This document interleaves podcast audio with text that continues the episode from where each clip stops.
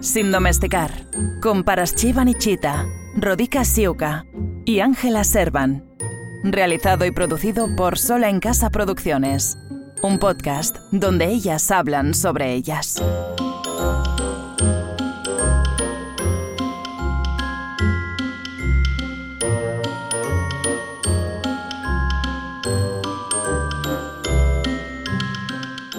Hola de nuevo, chicas. Aquí estamos otra vez. Hola, hola. Un nuevo hola. capítulo. ¿Qué tal vamos? Muy bien. Sí, estupendo, ¿no? Oye, que he hablado un montón contigo por teléfono, pero como me lo cuentas solo a mí, tienes que contárselo a Rodi también y a la gente que por qué se porta mal tu lavadora y por qué, por qué te rompe la ropa. Que se ha vuelto malísima, rompiéndome la ropa. Que sacó de la lavadora media prenda y tengo que convertir una camiseta de manga larga en una camiseta de El manga sujetador. corta. No, todavía no le he tocado el sujetador, No, no. pero lo saca y hace, ¿qué es eso? ¿Qué ha hecho? ¿Qué hago ahora? Es que no lo puedo Pero todo, entender. las camisetas normales. No, eh, por ejemplo, es la tela de mm, como... Lana. Eh, no, no, no, la, la, la licra esa y ya me he roto de la misma blusa, me he roto otra más. Pero esa no puedo convertirla. Porque lo ha roto en otra parte y esa tengo que hacerla on top de esos. eh, Claro, el problema es que no le rompe su ropa. Rompe Eh, la ropa de sus dueños. eso, y de- luego, del ¿cómo le dice al dueño que le convierte los pantalones Hembra. en calzoncillos? Sí, y la última prenda que la rompió, pues ni le he enseñado a mi jefe. O sea, digo, ¿qué hago? Si se va a convertir en la experta de lavadoras, porque No han lo venido sé. tres técnicos, uno le han dicho que meta poco, el otro más y creo que mejor no el la- otro otra vez eh, poco y qué hago nos hemos desviado de- del tema pero hoy vamos a hablar de nuestras familias. A mí me parece muy bien. dónde hemos nacido como en qué familia venga. Sí, pues ¿Cuál empieza primera que tienes más ánimo. y más primos claro que na- nací en, um, en una familia con muchos niños con uh, primos porque yo de, de mi padre y de mi madre soy la única hija. Y en la misma casa pues un hermano de mi padre pues tiene cinco entonces nos hemos criado juntos porque a mí como mi madre se me murió cuando yo tenía ocho años pues mi tía ha decidido como adoptarme porque sus hijos ya han crecido, pues uno se casó, se fue de casa, el otro estaba estudiando, o sea, prácticamente no estaba y al final, o sea, nos hemos criado entre dos casas. Cuando hay fiestas y tal, pues nos encontramos. De hecho, la primera vez que fui yo a visitarles aquí en, en España, en Zaragoza, pues éramos con niños, con todo, éramos 15 personas en una casa, sí. Y ahí es cuando también conocieron a mi marido, porque hasta ahora, en ocho años que conozco a mi marido, pues no lo han conocido. Y claro, eran, éramos 15 personas en casa. Ángela, ¿qué dices? Yo, yo sí que vengo de una familia con muchos primos. eh, de parte de mi padre, como ya tiene cuatro hermanas, o sea que son cinco hijos, tengo bastante primos. De parte de mi padre tengo 11 primos. Recuerdo que mm, yo nací en la ciudad que luego nos fuimos para el pueblo. Bueno, los fines de semana siempre estábamos en el pueblo. Y que luego sí que puedo decir que yo desde pequeña tuve una infancia mm, muy bonita porque nos llevaba, siempre mi padre ayudaba a sus hermanas y íbamos a la parte de la tía que vivía en el campo, la otra en la montaña, que a mí, a mí me veían diferente.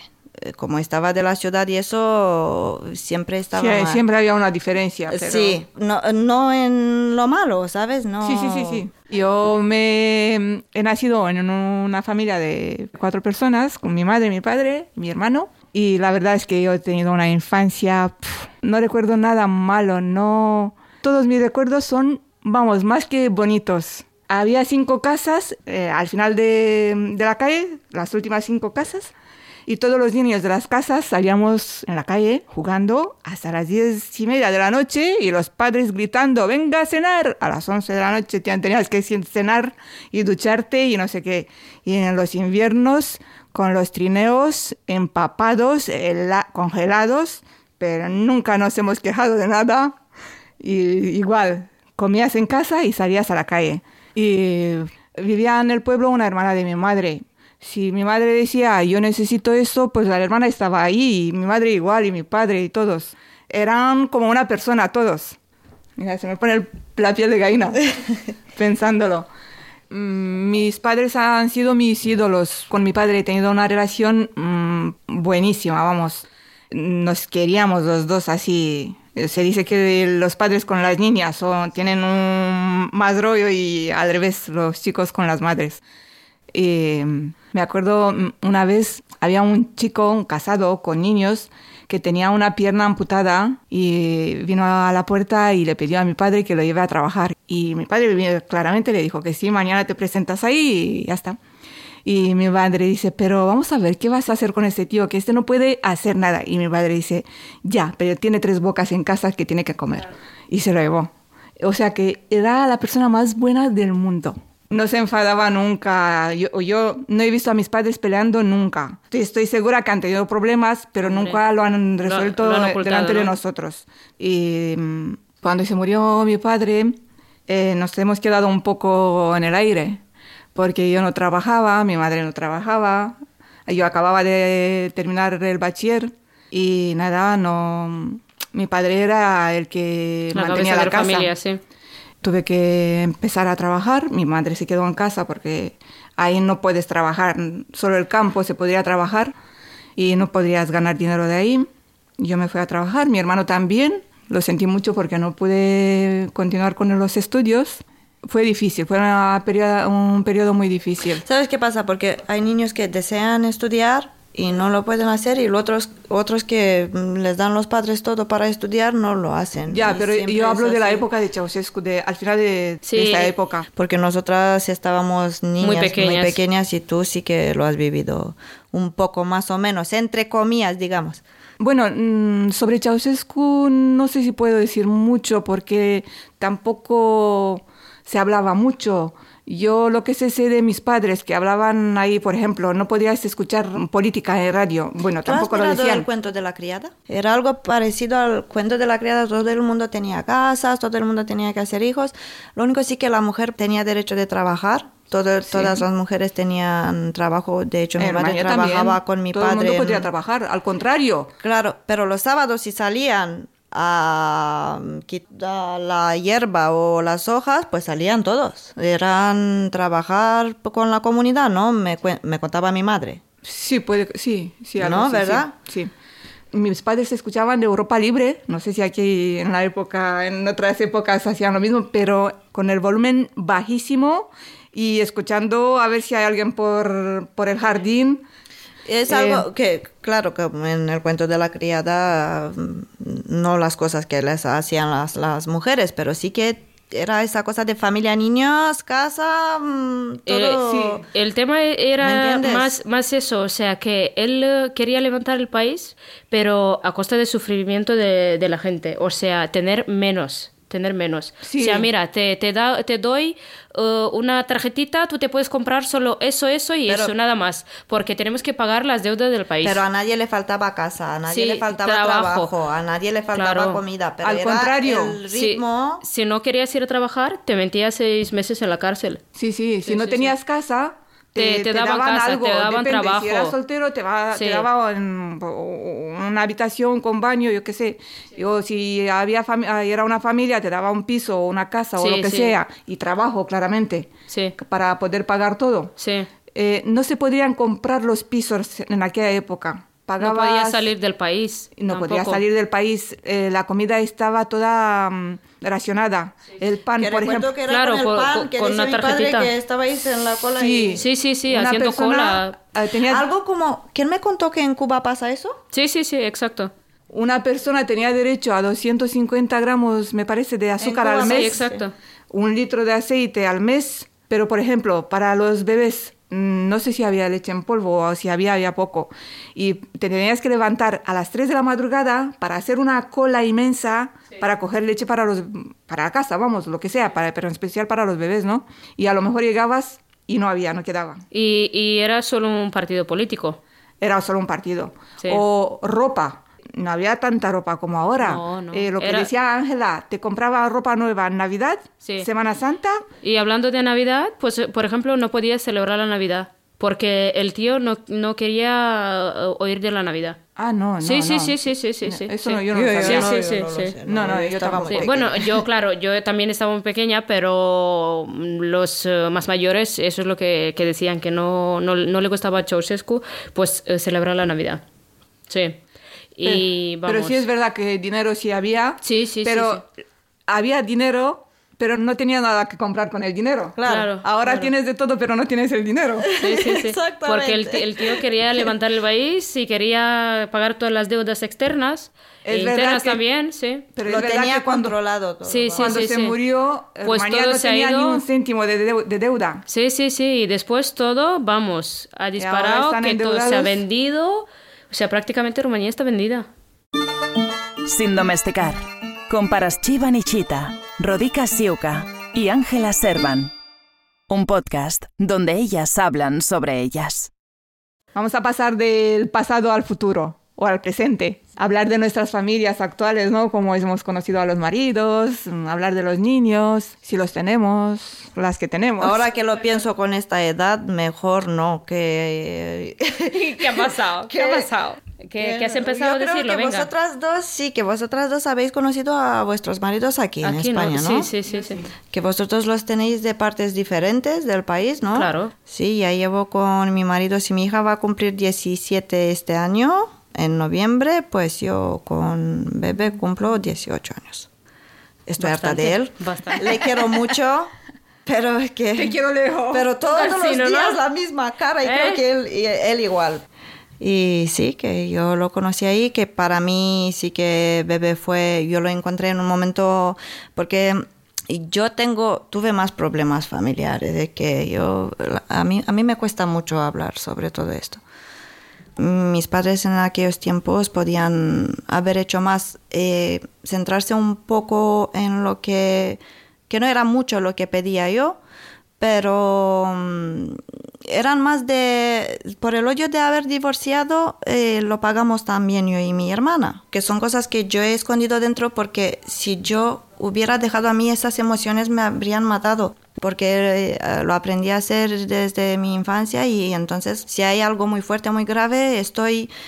No me impacta mucho porque aprendí a parar eso. Yo lloro solo si me pones en la tele y veo a un niño que le ha pasado algo o yo que sé, cosas de estas. A mí mis padres fueron como que me metieron un poco, me tiraron así con los tiburones y era, ¿qué hago? ¿Lloro o sobrevivo? ¿Hago algo? Y eran de dos una, ¿sabes? Y entonces es un poco difícil. Como niño yo he perdido mucha infancia, tuve que madurar. No tenía la capacidad de entender, yo les decía que necesitaba una cosa o no sé qué, ellos estaban con lo suyo. Y tuve partes de infancia, tuve partes maravillosas de mi infancia, luego tuve partes que yo, por ejemplo, tú te has criado, tú aunque no has tenido madre, te has criado en una casa. Pues yo me he criado en 10 y todo esto empezó desde los 10 años. Me tuve que buscar la vida, tuve que enfrentar muchos miedos. Es que tuve tanto miedo hasta que dejé de tenerlo. Es que llega un momento y Te, vuel- te vuelves inmune. eso, te eso, vuelves es inmune y dices, va, está... Y, Ahora ya y no. siendo niña, Claro. y lo que pasa es que desde los 16 al estar con mi madre y teniendo esta guerra entre ellos los padres, y eso pues yo era, a ver, que no se entienda, yo quiero a mi marido con locura y eso, pero ves tú que tantos años me habría gustado hablar un poco más con él, no, no entrar como que ya de esta vida de casada, ¿sabes? Que ha- has entrado un poco a la fuerza. A la, a la fuerza. me- que- ¿Por qué no te quedaba Que yo otra? te digo una cosa, que yo en, hoy en día, si Que me, si me dices, esco- Es si me pones a buena. elegir, elegiría otra vez a mi marido. Pero que sí que me hubiera gustado, yo qué sé, cumplir más los tiempo. 20 y mm, salir un poco más con las chicas. Divertirte Claro. un poco más. Divertirme Sí, sí, un poco más, sí. ¿ah? o sea, estar juntos, pero yo qué sé, Como ir novios, con las ¿no? chicas Como a la novios. playa, tomarme una cerveza, un- es que tuve que madurar mucho, mucho y me tuve que enfrentar.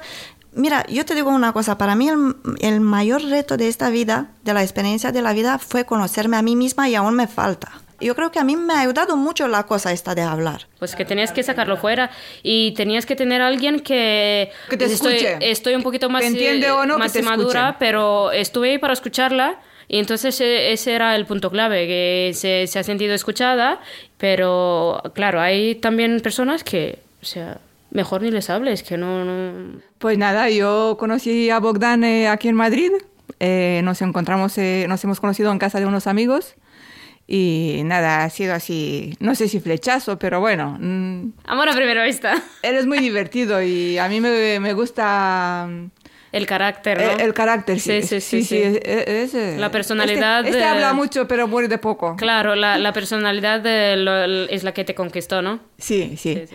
Y nada, luego tuvimos a Maya, la niña, que es una maravilla, se, se parece mucho al padre, aunque yo no lo reconozco. Eh, yo qué voy a decir, que es una buena persona, que ¿Y cuánto tiempo llevas con él? pues llevamos unos 17 años. También, mira, como. Ángela, ¿no? ¿Eh? Gracias, bastante, igualmente. bastante mucho, ¿no? Sí, sí, sí. Pues yo soy la más pequeña, ¿eh? Sí, por aprender. Estamos eh, por casarnos, bueno, casarnos por la iglesia, pero igual llevamos eh, ocho años. Él vivía en, en, eh, casa de unos amigos, pues dice, mira, nos eh, pasaron los teléfonos y tal, pues, y ahí ya han pasado ocho años. Y hace cuatro años nos eh, casamos por lo civil y ahora viene la boda, dentro de cuatro meses. Pues nada, Sí. a la lucha. Ah, mira, sí, claro, que y tú también has dicho lo de tu marido, que, o sea, es una, de una zona distinta, ¿no? Pero... ¿El tuyo de dónde es? De, De- de Alexandria. Y es de allí, pero claro, también somos de zonas distintas y de como comunidades distintas. Claro, tenemos costumbres distintas y todo eso, y a la hora de adaptarnos, de convivencia y eso, pues también sí que cuesta, cuesta mucho. Al principio, cuando mi marido vivía con dos primos suyos y cuando hablábamos por teléfono, me parecía que hablaban otro idioma. Sí, ¿no? Tanto dialecto, tanto... Es, es muy andaluz. Eh, Sí, sí, sí. ¿no? Bueno, andaluz es poco, ¿eh? Sí, sí, es que palabras que yo no las he, vamos, no las no he oído nunca en la vida. Ahora sí, ahora me cla- entero. claro, claro Y que- ahora ha cambiado él mucho, habla mucho como yo, más o menos. Claro, es importante tener Es que así. eh, sí, hemos sido muy unidos mm, entre toda la familia, no solo familia principal, hermano, madre, padre. Sí, podemos considerarnos como familia, sí, sí, que Sí, ya Sí, aquí todos los rumanos nos, consideramos, familia. Exacto, exacto. Mm, como en el pueblo. Claro. Eh, tú si vas de mi pueblo a la capital, tú si ves uno del pueblo, de tu pueblo, dices, pues este no Venga, es lo acojo. este Lo acojo, ¿sabes? Esa es Rodi, Rodi, que ve todo positivo. Yo no me llevo Sí, bien sí. con nadie.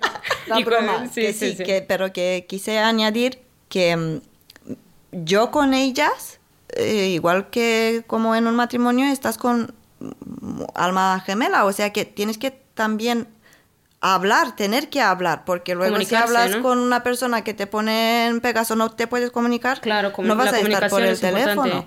Y la verdad que sí que les agradezco mucho. Y ellas a mí. También, hombre, por eso, y, y ahí cuando ya te, te descubres de, o sea, estás diciendo, hablando de tus intimidades y de tu No, pero tu que pasado son días tal, que no pues, podemos pasar los días. Es que hay veces que te hacen la vida mejor si las tienes Claro. a tu lado o, o las escuchas o, o- y al revés. Es que son, aunque nos parece una tontería, es verdad que pasas por un mal momento, aunque es por una tontería o te has despertado con ansiedad o yo qué sé, pues está la otra que sabe hablarte Sí, y y sabes escuchar, que te escuchan, no que hablas con una persona que no te Mm, escucha. Sí, y ahí dice, venga, estoy hablando para nada y no me soluciona absolutamente nada. Aunque claro, no vamos a esperar que nos solucione alguien algo, pero por lo menos Sí, eh, empezamos con lo de escuchar, ¿sabes? También nos conocemos. Sabemos que Rodi es la más Eso. fuerte y la más sensible. Eso, así con el tiempo nos conocemos. sí, que se eso, hace un cacao mental y dice que no me pasa nada. Sa- Pero ¿Sabes? ¿sabes por qué? Porque yo, cuando tengo un problema, eh, yo no lo puedo contar en el momento. Problemas gordas, digo. Sí, sí, sí. Me lo tengo que digerir Sí, y luego lo cuento. O pero eso puede... Si lo cuenta, si lo puede- cuenta. Sí, sí, sí, Espera, pero puede pasar una hora o, o puede pasar un mes. Sí, sí, sí. o tres años. O sea que Sí. funciono No, en eh, las dos extremas. Sí, sí. Y lo de, claro, y lo de contar las experiencias, pues ahí venga, ay, mira, esto yo no lo sabía, mira, voy a actuar así. Y, No, y así vas te, voy a aprendiendo. dar, te voy a dar yo una, un ejemplo. Por ejemplo, yo te necesito a ti en mi vida porque yo, por ejemplo, eh, estoy muy mal con la paciencia.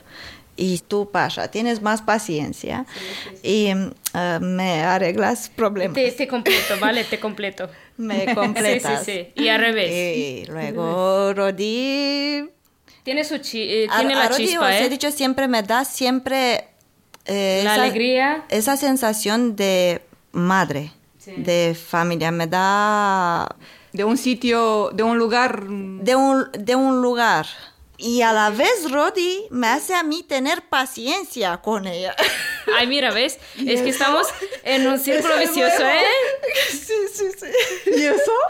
No, a ver, que me pasó algo por la cabeza, porque a veces Rodi también está en un estado, que- eh, tú Rodi, que estás en un estado que te veo, sabes, Eh, que como yo soy mucho de hablar y me comunico mucho, tú eres mucho de, de tragarte muchas cosas. No he entendido. De, esco- de, de- de tenerlas para ti misma. o sea, las cosas de- de, de esconderlas. eres más, eh, Ma- lo más que has dicho antes, más lo que has dicho antes te cuesta un poco más decir lo Abrirte, que te abrirte. pasa Sí, a ti sí. en el momento. Sí, pero lo- eso lo hago desde, vamos, no sé, desde siempre, pero sí, estoy acostumbrada de mm, resolver mis cosas por mí misma. No estoy Eso, esperando nunca que venga alguien que me...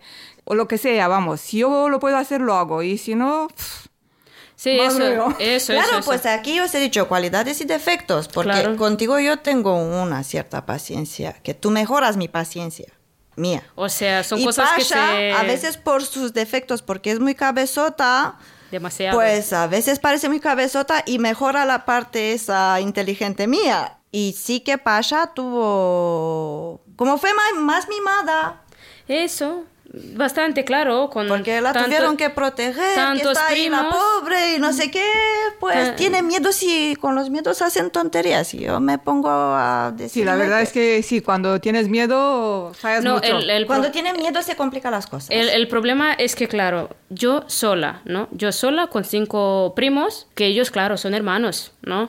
Y yo me tuve que defender porque teníamos una infancia bastante buena, ¿no? Normal, como niños y tal, pero había muchas veces que tenía que defenderme, o sea, es- estando sola en eso. Y claro, yo mm, pues vine aquí como que, ¿qué hago ahora? ¿Sabes? No, a ti te ha faltado, porque esto no lo he añadido yo, te ha faltado un padre como el mío, porque mi padre ha deseado muchos chicos. Y entonces cuando vio que hemos nacido chicas, pues yo tenía peleas con chicos en el cole y me ha dicho, les das entre las piernas, cuando se agacha le das en la cara y lo dejas abajo. Y entonces tú no sabes pelear. No, no, claro, po- porque como tengo a mi padre que es un trozo de pan, Pues vale, chicas, que ya os vale. Que Ya vale. nos Eh, despedimos y nos vemos en el próximo. con falta de ganas, Pues, ¿no? ¿sabes qué pasa? Que cuando me dice, "Tien- tenéis que despedir, me parece que estoy en la tele como está ese leyendo ahí, vale, nos vamos a despedir, nos vemos en la próxima, chao. Es que una cosa es cuando te despides algo, tú. algo así, así. Sí, ¿no? Sí.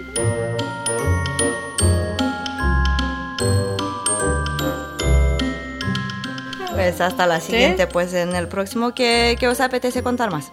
Pues eh, Lo que, lo que Pues, te va a saldrá en la Mira, en la pro- salir en de lo las próximo gafas. vendrán los maridos. ¿qué, qué, qué os parece, eh? ¿Qué os, qué os ¿Qué os parece? parece? ¿Eh? Fenomenal. Estupendo. ¡Hala! Mira qué alegría.